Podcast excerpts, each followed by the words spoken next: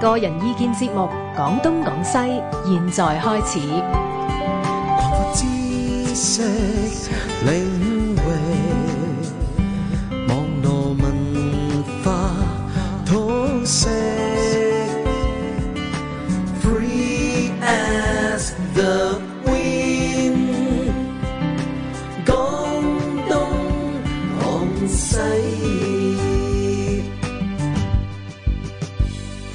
歡迎大家收聽今晚星期三嘅廣東廣西啊！今晚咧我係特別高興，因為係有把新嘅 聲音，仲要係女性嘅聲係音啦啊！好廣東廣聽啫喎西仲有冚唪唥都成日都係啲啊男人聲，好悶啊嘛！咁啊好彩 又有把靚聲喎，係啦啊咁啊除咗馬恩志同張燦輝之外咧，就係我哋今次誒新嚟嘅啊係 Denise 啊羅展王啊。係，係，大家好，大家好。係啊，幾好聽嗰把聲，係把聲好聽係啦，咁啊，今日咧個題目就我起嘅，所以要解一解釋下係先。咁咧呢個題目咧就叫做人類可以成為超人嗎？咁啊講起上嚟咧，就真係有五廿年歷史啦，啱唔啱嗯？點解咧？就係我諗起呢個題目咧，就係五廿年前。嗰陣時咧就去呢個，我仲記得係新華窩打老道新華戲院睇一套戲，叫做《二零零一年太空漫遊》。嗯咁最初我以為係嗰啲誒嗰陣時仲未有誒一九六幾，因為嗰套係一九六八年嘅。嗯咁、今年二零一八年就啱啱五十年。咁我睇完嗰套戲之後咧，第一個我腦海中浮現嘅問題咧，就就係呢個問題啦，係啦就係人類可以成為超人嗎？咁當然啦，誒、今日我哋哲學誒呢個通識沙龍，以前就叫哲學沙龍。咁啊，我哋三位都唔係科學家，係我哋就唔會講即係誒呢個漫畫嘅嗰種超人，或者咧而家好興講嘅，又話有啲叫 transhuman 啊嘛，超唔知點讀啊，即係超超超人啊，或者人上人啊，即係好多嘅啊。但係咧最中意講嗰個黃建元教授咧就誒冇做啦。哦，啊，因為身體嘅問嗯題，咁啊又有蒲燒文，咁即係好多嘢講係啦好啦。多因為隨着而家咧，即係嗰啲誒科技嘅發展啦，啊又有 robot 啦，嗯即係機器人嘅發展啦，咁啊人嘅智慧可唔可以夾埋呢嗯個機器成為？即係超過而家我嗯哋人類嘅人咧，咁咁就所以有好多講法。咁但係咧，其實超人呢個名，即係大家知道讀過哲學都知啦，最早提出應該都係尼采啦，係咪嗯啊？啊，張振輝，嗱，我諗咧，你講呢個超人嘅字咧，其實咧又係誒係嗰個德文咧叫叫叫 Ubermensch。啊，優步人， Uber 咧優步人啊！如果如果而家譯做。 ，Uber 咧就 咩啊？就有個即係有部 Uber- 唔係唔車係嘛啊，嗰個唔係 Uber 其實係上邊咁解。哦，OK，即係話 Uberman 出即係人之上邊嗱，哦所以當你話超人嘅時候叫 Superman 啦，其實唔啱喎唔啱嘅，唔啱係嘅。嗱，佢本個本來就當然啦我就譯，過，唔啱我就譯過叫人上人係唔嘅，啱得唔得？人上人唔好就就人即即即係係吃得苦中苦啊嘛，方為為人上人啊嘛，都唔得。你我諗其實咧就係呢上個當人又然啊唔得，啊上人係道家道教噶嘛，佢點媽媽上人啊？咁點譯咧？嗱人上依個依個人啦之人噶嘛，呢個譬如話你講咁，譬如話弗洛伊德有個叫話啊而家仲係 super ego 咧，係啊本來嗰個就啊德文就叫 uber ich。即係人之上邊，即係係人，即係係咩？係呢個呢個就我之上邊，就係係我我亦就上我嘅。上我嗱，咁啊，呢個容易得，你啱啦，上人都好難好難解釋嘛係。不過當然講呢個概念本身嚟講咧，就即係話喺尼采其實覺得咧，即係話佢覺得喺就係誒西方文化嘅所謂嘅人啊，其實係俾就就佢覺得係從柏拉圖主義啊同埋基督教裏邊咧就壓縮下嚟，即係人咧係淨係一個咩？佢覺得係一個即係。係一個係忘記咗自己嘅就就肉體啊，對對對大大大地嘅關係裏邊咧，係咗一個佢覺得係奴隸式嘅人族。嗯咁所以佢覺得需要好卑人微咧嘅係有卑微原罪嘅係佢所以佢所以係呢個要係一個跳過嚟，係對呢個反對係從一個話人應該要調轉頭嚟做，一個咧係話咧就話咩叫超人呢？喺本來嘅就係誒係誒查理查理斯拉圖士説裏邊嗯講咧，呢、個就係咩佢話。呢個所謂上人咧，或者話係叫 Uberman 章嗯嚇，就係大地嘅大地嘅意義，嗯即係人要落翻喺地下，哦做一個真正嘅人。哦，就唔係啲係乜嘢啊空無嘅虛有啲虛無縹緲嘅一啲所謂係啲啊啲相啊，或者話係靈魂啊嗰啲問題。咁呢個其實上咧就唔係好似而家我哋聽超人面，哇會識飛啊，啊我我絕對唔哦喺外星嚟，唔係嗰種。啊嗱，不過呢個阿晚之一開講咧，譬如話講五十年前嘅時候咧，我一樣嗰陣時我可少唔識你啊，我都喺新畫睇嘅。 當我新畫睇嘅時候咧，就跟住之後咧，我淨係我諗嗰次咧就係、咧就係、我一都係誒係喺誒中六啊嚇啊放到個 six，我一個人睇。嗰間戲院咧就得新馬幾大㗎嚇。係係係，哇，其實咧就係、我諗係每一即天都有係800一一二百位嘅啊人就坐，唔其止實一二百人嘅位，哦，即係坐坐咗咗一得二二百 人，唔係嗰啲好大嘅戲院啦。係啊， 但但係坐得係但一係二走百啊咗晒嘅啲人， 走啦，走走走一半嘅，走晒走一半。但係我呢出戲咧係我一個禮拜內係好耐未試過睇第二次，哦，因為嗰時有學生飛，知唔知啊？你記唔記唔得啊？知喎，我又唔知喎，我學生飛我唔其實得知啊咩？啊喎好似得唔知十蚊到嘅就唔知七蚊八蚊到有得睇㗎啦，真係。嗯嗰次係仍覺得咧。啊，有個個感覺啦！嗰陣時嗱，我仲仲未讀哲學啦。啊係雖然我已經係可以睇一啲嘅書，係係講緊睇同我一一樣啲啊啊存代主義係啊啊，係啊睇係啊台灣過嚟嗰啲咁嘅書啊係啊等等嘅時候係咧啊係啊我覺得嗰出電影裏邊咧，淨覺得係我就係淨覺得係即係 stun 啊！係即係覺得話震驚點見嘅點解要咩戲嘅咧？不過你講到呢度停停先，問下係羅子王先，佢一我覺定得唔你係，， 我覺佢得一你定兩唔位係其實家真係好年前幸睇運，啦。係啊，我就係想交代我係啊，我因為咧真係好幸福，因為我第一次睇其實應該都係好後期，因為咧誒、我第一次睇，因為個導演就係、啊。嗯史丹利扣俾你嚇，係啦，是但扣俾你克啦。咁其實第一次睇佢戲咧，應該係發條橙線係嘅，即係應啊該當然係後少少嘅一部作品嚟嘅。係啱啊，一九七一。係啦，咁跟住我先至開始即係睇翻一啲佢其他嘅電影嗯咁。咁、當然當時我都係未讀哲學 嘅，即係我點樣將佢誒、呃即係對於佢嘅諗法係點咧？除咗即係當時睇嘅就會覺得好革命性咯，係同埋好好好有突破性嘅。但係係但係你點樣 relate 到即係或者同嗰個超人嘅觀念有翻咧？就真係要讀咗哲學，嗯讀咗理財先知道嗰個關係喺邊咯。嗯係啦，咁點咧？佢話繼續我諗啊繼續繼續啊，繼續俾你但係發我覺得表。我問題咧你就係震驚完之後點辦咧？再睇多次，再睇一次，冇震驚啦， 都正經。都震驚。所以五十年來咧， 五十年後再睇，我睇咗咧仍然震係驚。至少十次。哇！你因為當後我來啦咧，，後來咧，係後來因為咧，我我我翻去日本中文大學嘅時候咧，我係即係好親密嘅老師咧，係啊沈宣仁啦，係係佢話俾你聽，佢又中意出去做十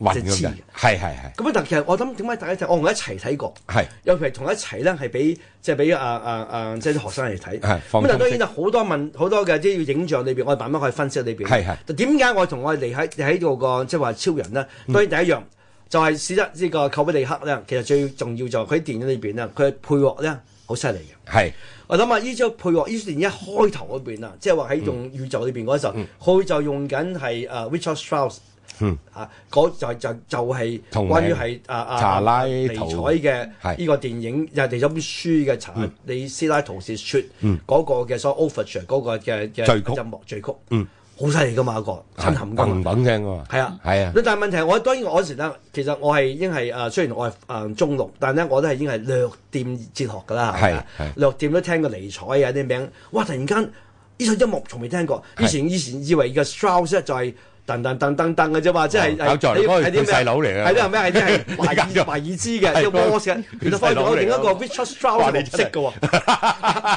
Strauss 你識，不我識過你唔識啊 Richard 啫嘛。咁就做緊 Strauss，跟住之後係就藍色多瑙河就去啦，係咪 啊？係啊，但係問題就係即係個 Strauss 唔係嗰啲都有啊。有藍色多瑙河就係第一張完啊嘛，再兩兄弟啲音樂佢都用晒啊。係所以呢呢個呢個呢個兩父嘅音子樂定本兩身兄弟我都唔記得。唔係唔係唔係好似兄弟，兩唔係兄弟，父子係兩完父全唔係完子全唔係父子，完全冇關係嘅，係嘛？兩個冇關係嘅哦啊。 ，OK，係但係嗰啲呢個呢個用呢個電影用呢配樂裏邊咧，即刻有一個一個一個新嘅嘢，同埋係你咗呢啲電影點緊要咧？係呢啲電影係一百大概係差唔多係一百三十幾分鐘，係啊裏邊嘅裏邊嘅有人嘅對話唔超過二十分鐘。誒四十。佢話嘅，少因為佢少一九七少幾年咧接受過 Playboy 訪四十問，五分鐘，四十係啊分鐘應該係佢自己話咧嗯係有四十分鐘對白嘅啫。係但咁係你諗下，佢哇都好誇張喎！即係有九十分鐘咧係冇，即係有聲有畫面，但係冇人講嘢嘅嗱，啊但係同埋加上另一方面講咧係，你睇到就係咩啊？嗰電影咧，除咗係開頭嗰就係十五二十分度咧，嗯嗰啲猿人之外咧，喎。係，之後就唔喺地球拍噶咯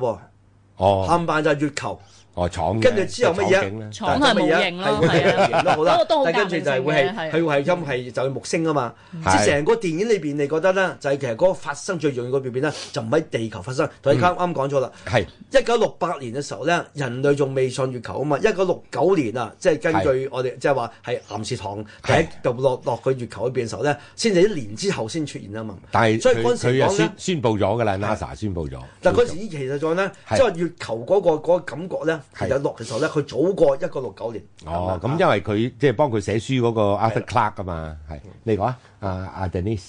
我想翻轉頭講翻音樂嗰部分，其實嗰當時睇咧就真係。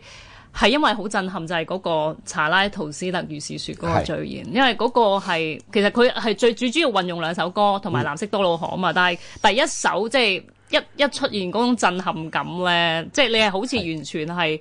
將本身嗰個古典音樂嗰種誒嗰、種形象化同埋嗰種幻想咧，係係改變咗咯。嗯即係好睇過迪士尼嗰套 Fantasia 嗰套 嗰套叫做咩啊夢幻曲係嘛？即係就每一出 即係每一個誒、每一首古典音樂嘅部分，佢唔係成首嘅，咁然之後配啲卡通片，哇嗰、個係嗱嬉戲玩嘅。不過咧呢度我諗要解釋下俾啲聽眾朋友知嘅，係因為咧二零零一佢係分好多個章嘅，第一個 chapter 咧就係叫做 Dawn of Man，即係人類的黎明黎明。咁咧就係講即係人類仲係馬騮嘅時代。咁嗰一章咧，而家睇咧就發覺佢由科學上唔準確嘅，又錯嘅。第一馬騮就唔會喺啲地下嗰度躝嚟躝去嘅，馬騮梗係喺樹林嗰度噶嘛，係嘛？唔會喺個荒原嗰度嘅。雖然佢話咧。誒一早解釋就係因為地球太乾旱啦咁，咁但係馬騮喺嗰啲咁嘅廢墟，好似個地，好似個建築地盤嗰度做乜鬼咧？嗰度又冇嘢食，又冇水飲。好啦，咁啊有班馬騮就兩兩班馬騮咦牛牛咁，你又你又你又誒即係唔係廢啦？總之你又嚇我，我又嚇你，想打機交場。係有一個好多嘅誒就嘅危機，因為機場俾啲啊誒野獸食鬼咗佢哋噶嘛，有有有誒有佢又冇講，佢又冇見野獸，不過見到好多白骨有啦，有見到有白骨啫嘛有。有唔係啊係有有有有個有個就炮落嚟食，就要係捉一隻。捉一隻，捉咗一隻。咁跟住咧就啊啲馬騮即係好好慘嗯啦。咁嘅突然間咧就出現一塊板，黑色嘅板，唔知咩嚟嘅。咁就其中一隻馬騮咧就叫做誒，佢喺劇我睇過，我睇埋二零一個劇本嘅，佢就個誒戲嗰度就冇寫。嗰個劇本裏邊咧，就呢只馬騮叫 Moon Watcher，就係話咧細即係夜晚嘅時候，佢係識睇個月亮嘅。其他啲馬騮就誒瞓覺咯，咁啊唔會睇月光噶嘛。呢只 Moon Watcher 咧就係即係觀月嘅馬騮，觀月猴咁樣先算啦。咁啊走埋去咧就摸佢摸下佢，摸下佢之後咧，跟住就誒第二日當堂碟冚唪唥任督二脈打穿。哦，就好似咧，即係我哋武俠小説咁，突然間有武功啦。原來但係所嗰個謂武功咧，其實就係智慧。佢就執起一個動物嘅誒，即係嘅骨頭啊。咁然之後放剝喺地下剝，咦剝咗好乾喎咁。咁原來咧，其實就係佢知道點樣用工具，係啦更加重要就係佢知道點樣用武器。係啊咁下一次再遇到另外一班馬騮咧，同佢爭哦嘅時候咧。 搏死佢就揾嗰碌嗰碌嗰碌骨頭就係剝佢，係咁就係呢個時候咧，跟住剝完之後咧就好開心啦！哇，舉隻手贏啦，我好威啊！然後跟住一掉個一個個個個咪頭上，跟住就嘣嘣嘣出嗰個查拉圖，查拉係好難讀嘅 Sarasatra 啦，英文易讀啲。嗰個如是説嗰誒嗰首歌，咁你嗰首歌就係即係好誒點啊，令人振奮嘅，即係話誒呢個人類嘅智慧開咗啦，不再是馬騮啦，我們變成人了。但係變成人第一樣做嘅嘢咧，就係拎拎啲骨頭作武器，就去打其他啲馬騮，打其就冇講佢打隻炮喎， 打其他馬騮咗。咁跟住一手抌或者同類。 係打先係打同類，咁跟住一抌抌嗰個骨頭上去咧，就係、藍色多瑙河就變咗太空船啦。嗱，呢個就呢個已經係好 classic 啦，有陣哇講呢個真係電影史裏邊嗰啲好重要重要嘅嘢啦，係咪嗰啊？嗰嗰嗰十分鐘啊！啊， 哇！一句對白都冇，就可以媲美即係誒，除咗佢之外就係咩咯？誒，衝天救兵啦，Up 裏邊即係講誒講翻，即係總之係好出色嘅一個誒蒙太奇嚟嘅。所以頭先啊，馬生你講開啊話，即係誒、呃即係再出現嗰首歌嘅時候咧，係其實係一個階段性嘅開始嘅，即冇錯係啱啱第二個階段。即係其實嗰首歌本身咧，亦都帶出咗一個信息，就係你即係由一個野獸變人類嘅轉折嘅階段，其係實係一個息力場。但係咧就係咩？呢個歌最重要，一定同嗰塊板出現得齊嘅，係啊次都係啊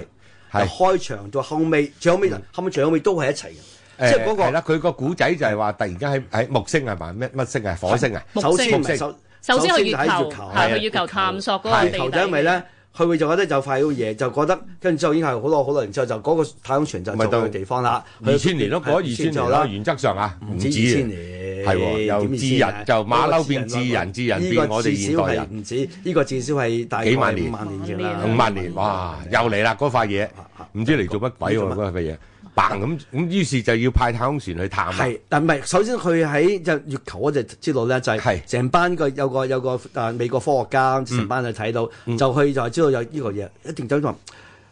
冇可能呢個係天然嘅，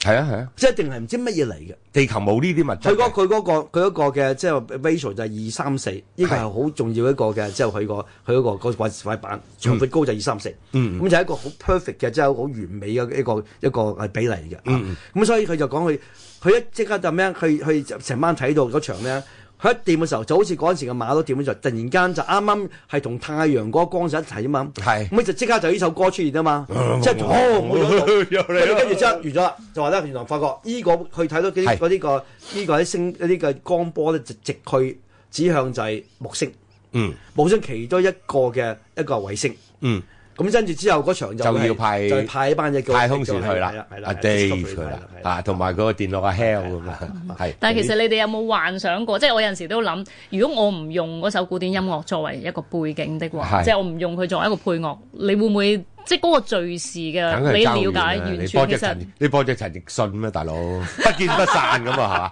你幫只陳奕迅不見不散就完全唔係嗰回事㗎啦，係咪先？唔得㗎。係啊，唔得㗎唔得㗎同埋唔得㗎即係其實寇比力克作為導演咧，即係我哋通常叫佢做導演中嘅導演，即係話咧，你唔係佢嗰啲戲咧，普通觀眾都可以睇，但係未必咁中意睇。但係行內咧，尤其是導演咧，更加中意睇，因為佢嘅影像啊、誒佢嘅音樂啊嗰啲咧配合得好好嘅。咁啊，其中呢呢一套咧，當然就係一個。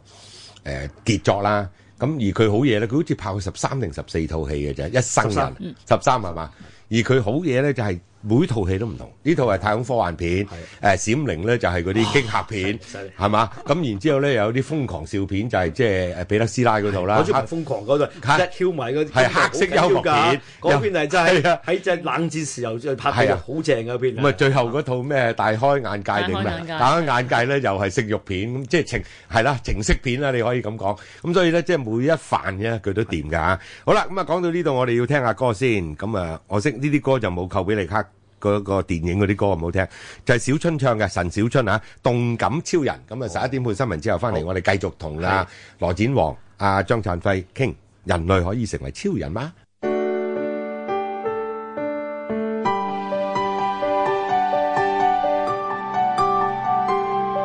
星期一至五晚上十一點至凌晨一點，香港電台第一台。知識領域，網絡文化通識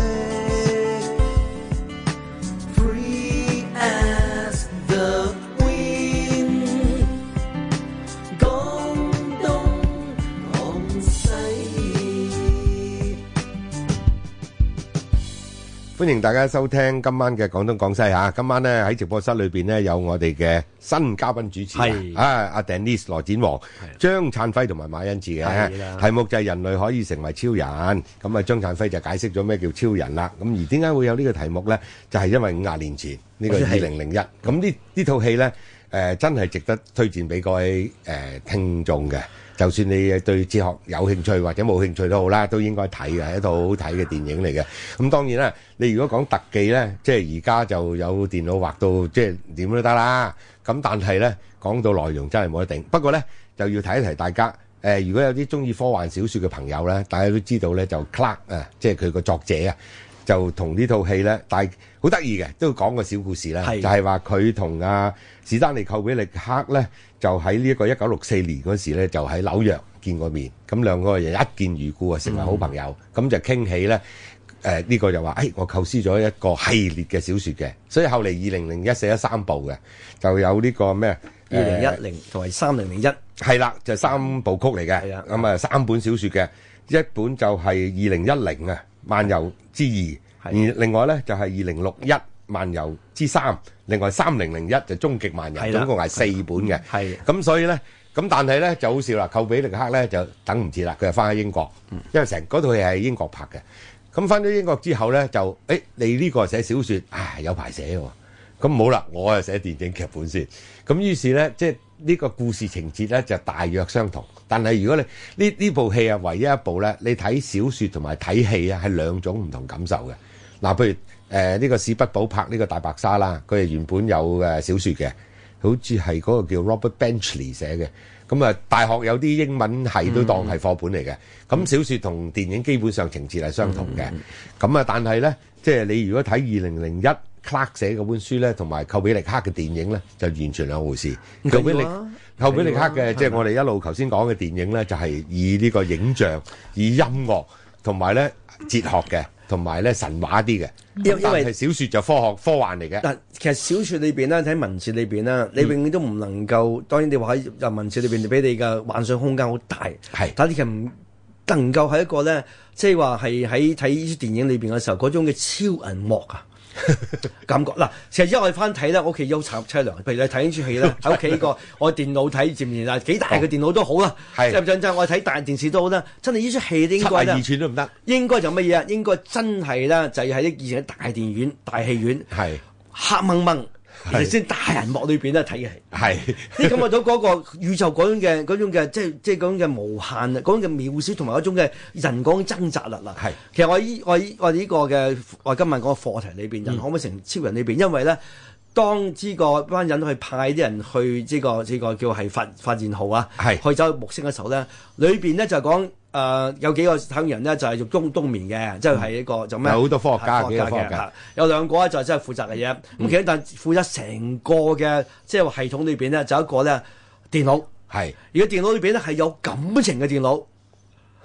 叫 H A L 蝦蝦魚蝦烤烤 Hal。係嗱 H A L 就就就就記住 H L 點解 H A L 咁？係你知道嗱喺五萬年前嘅就係電腦裏邊，仲有係當然有電腦王國嘅就係 I B M 啊嘛，係啊，佢 H A L 係 I B M 之前一個嗱 number 嚟噶嘛係哦， ，H 嗱 I 就 H 啊係入入 B 就 A 係 L。但但我聽阿寇比利克講呢個都係都係一個純粹意外嘅，即係偶然嘅啫，即係唔唔係特係登嘅即係唔唔係話係特刻登意話 HL 要對住 IBM 嚟，係啊，誒係啦哇啊好嘢喎！佢。但係其實唔係佢講嘅時候咧，即係呢呢個成個你睇到後尾嘅，我即係我話又成唔個覺故得事裏呢個邊電啦，腦有感情喎。唔感情，我又唔佢想要覺得嬲噶嘛，佢想殺佢哋啊嘛，係佢先覺得實唔係係唔係嗱，你又要解釋先，因為好多聽眾唔知嘅。係你講咁於是咧，即係其中咧部分咧就係話，誒個電腦出 現出事啦，有少少問題。咁太空人咧就要出離開個太空誒佢自己嘅太空船，就出去外太空去做一啲修理嘅。好啦，咁啊到修理嘅時候咧，發覺翻入嚟咧打開唔到道門喎。原來個電腦將嗰個太空船鎖咗，唔俾呢兩個太空人翻翻入嚟。咁結果其中一個就就死咗啦，就喺出邊死咗啦。咁於是呢個呢就奇怪啦，就問個電腦。咁原來呢，佢哋兩個喺度傾偈嘅時候呢，呢、個電腦有電眼噶嘛，就裝到佢聽唔到佢講嘢，特登即係佢哋特登離開嘅，係唔知去廁所定邊度，特登匿埋講嘅。但係佢睇到佢嘅口型，咁電腦係叻過人嘅，睇口型呢，就已經知道你講乜嘢噶啦。原來呢，就係呢班人要對付呢個電腦，覺得個電腦有啲問題啊。咁誒喺上面冬眠嗰啲科學家啦，冚唪唥都死晒㗎係啦啊。咁於是咧，呢、個 Dave 剩低呢一個唯一一個太空人，就要入翻個太空船嗰度用方法。咁然之後咧就殺死個電腦。咁咁呢呢殺死電腦，佢將佢啲 memory 咧就係咪即係殺死佢咯？佢仲仲仲温得係咪嚇？嚇 係，即係嗰啲叫做咩？啊 即係即係佢仲可以誒嗰啲叫無意識，即係人裏邊都係嘅，有一啲叫做無意識、下意識嘅動作㗎嘛。譬如譬如你學識游水，咁你唔使再用腦諗咧，你一跳落水你就識游㗎啦。咁即係嗰啲咁嘅嘢啦。咁直仍然可以 run 得，但係咧所有嘅記憶啊，佢唔能夠講嘢。咁嗰段戲咧。就話我記得睇過一個誒、呃 video 咧，就係、馬田史史高西斯話佢每五年到十年再睇一次，佢認為電影史上咧最令人不寒而栗嘅一個謀殺嚟 嘅。啊，第呢四點嗯睇，其實我覺得你講開電腦嗰 個咧，我都有一個諗法就係、誒、即係你知道影像上是誒寇比力克咧係好特別噶嘛，係通常都會用一啲超廣角嘅，即係呃誒一個好 wide 嘅 angle，同埋有個叫做所謂誒、呃即係叫誒 one point perspective，係即係重點有個主體喺中間，然後係一個好好廣闊嘅嘅環境一個空間度。係咁啊，佢係通常係呢種嘅視點咧，喺我誒、呃即係叫我哋做製嗯作咧，就會話係一個好似一個全知嘅視點，冇錯即係話文誒藝呃唔復興好興係㗎係啊即係唔係話一個嗰啲畫好興主角嘅嘅意意識，或者唔係個主主角嘅視點，咁就係好似一個上帝嘅視點，係睇到晒嘅嗯咁樣嘅感覺。但係咧，唯獨是個烤咧，佢係會多次用一個 P.O.V 嘅即係一個嘅主主觀觀鏡頭，主觀即係話係佢係好似喺度密謀緊做緊啲嘢喎。係咁其實呢種鋪排咧，你係唔某程度上你係對於電腦或者科技係有種不寒而栗嘅感覺咯。因為即因係為原來你嘅電視咧，你而家個電腦咧成日都裝緊你嘅，喺度及住你做緊乜嘢嘅，其而家嗱五十年前就咁諗啊，而家其實差唔多依咁嘅預言係啊可能都係㗎啦，係嘛啊已經成為即事係成為實實啦。我睇係到啊，唔係即係呢個你講得好好嘅，我都補充少少，就係話咧，即係因為好多朋友而家用慣呢啲手機啊，係用慣台上電腦就唔知。一九六八年嘅時候咧，我哋喺中大你都知啦，嗰啲電腦係有間房嘅，點止啊叫？做電腦房。范克廉樓係成層 都係擺打電腦窿噶 嘛，打窿機嚟噶打嘛，打打卡噶嘛，係 咪係啊啊？嗰成層嘅我咪貪佢係三千四啊點都唔夠，而家我一個係你個手電機 腦係啊，你個手機叻過佢好 多。但嗰陣時嘅電係未有誒未有 desktop 嘅係係台上電腦啊，更加唔好講啊手機啦嘅時候咧，電腦係好大份嘢嚟嘅。但係咧，即係寇比力克已經或者卡拉克啦，已經想像到因為呢個呢個你 AI 呢樣嘢啦。呢個裏邊當然我希望我哋下一次有機會講啦，就係講 AI 嘅已經係開諗緊啊嘛。點解